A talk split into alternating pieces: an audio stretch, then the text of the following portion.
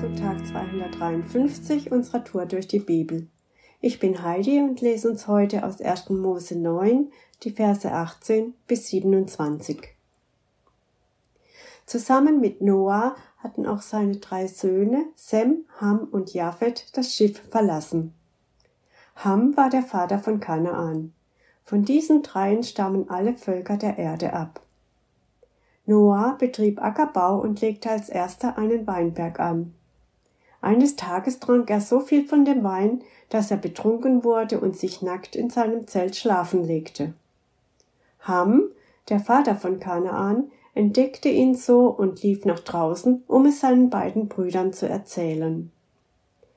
Da nahmen Sem und Japhet einen Mantel, legten ihn über ihre Schultern und gingen rückwärts ins Zelt. Sie ließen ihn mit abgewandtem Gesicht über ihren Vater fallen, um ihn nicht nackt zu sehen. Als Noah aus seinem Rausch aufwachte, erfuhr er, was sein Sohn Ham ihm angetan hatte. Verflucht sei Kanaan, rief er. Er soll für seine Brüder der niedrigste aller Knechte sein. Weiter sagte er, Gelobt sei der Herr, der Gott Sems, er mache Kanaan zu Sems Knecht. Gott gebe Japhet viel Land, damit er sich ausbreiten kann. Er lasse Japhet friedlich mit Sem zusammenwohnen, aber er mache Kanaan zu seinem Knecht. Boah, das ist doch ungerecht, finde ich. Noah hat jetzt zu viel Wein getrunken und als Folge ist er nackt eingeschlafen. Ham kommt ins Zelt und findet seinen Vater so vor. Er geht raus und erzählt es seinen Brüdern. Die nehmen einen Mantel, gehen rückwärts rein, um, um ihn nicht nackt zu sehen, und bedecken ihren schlafenden Vater. Als jetzt Noah aufwacht und davon erfährt, verflucht er Ham, indem er ihn als Sohn degradiert und ihn zum Knecht von Sem und Japhet macht. Ich hätte gedacht, Noah müsste jetzt Ham eigentlich dankbar sein. Stattdessen verflucht er ihn. Noah ist doch selbst schuld, wenn er so betrunken ist, dass er sich nicht mehr unter Kontrolle hat. Er kann doch nicht andere verfluchen, wenn sie ihn finden. Beim weiteren Nachdenken kam mir eine andere Sicht. Wie hat denn Ham reagiert, als er seinen Vater nackt sah? Was hat er denn seinen Brüdern erzählt? War er ganz aufgelöst? War, war es ihm peinlich, seinen Vater so unwürdig in dieser misslichen Situation vorzufinden? Oder wollte er seinen Vater schützen?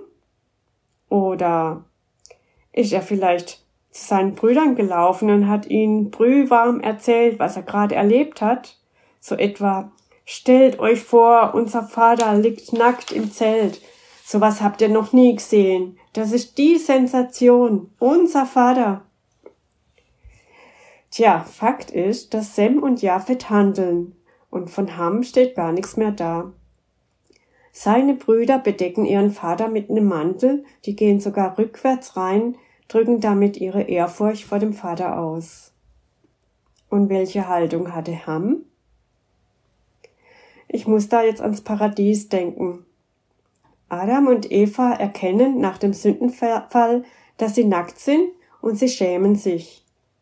Und Gott selbst opferte die ersten Tiere, um ihnen Kleidung zu geben und um sie nicht der Scham auszusetzen.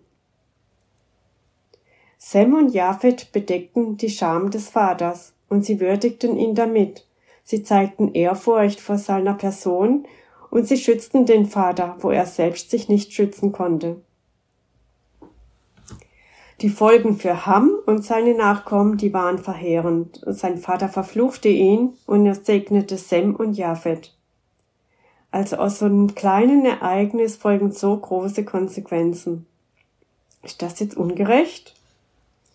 Ich zitiere den Vers 2 aus Sprüche 26. Ein Fluch, der unbegründet ist, wird nicht eintreffen. Er gleicht den Vögeln, die fortfliegen und nicht wiederkommen. Ich glaube, in dieser ganzen Geschichte wird Hams Haltung seinem Vater gegenüber deutlich, die sich jetzt durch diese Sache offenbart.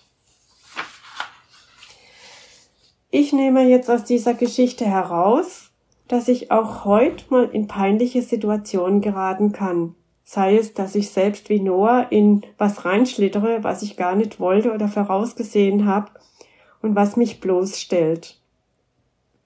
Dann bin ich dankbar und froh, dass mir liebe Menschen beistehen und mich auch so wertschätzen, dass sie überlegen, wie sie meine Not lindern können und dass sie diese Situation nicht ausschlachten. In solchen Situationen zeigt sich auch deutlich, wie die persönliche Beziehung zueinander steht. Und ich überlege mir, bin ich auch mal ein Hamm, der vielleicht sogar abfällig über die Schwäche eines anderen redet oder zumindest nichts dagegen tut? Dann müsste ich mich schämen und Gott um Vergebung bitten und um eine Veränderung meines Sinnes.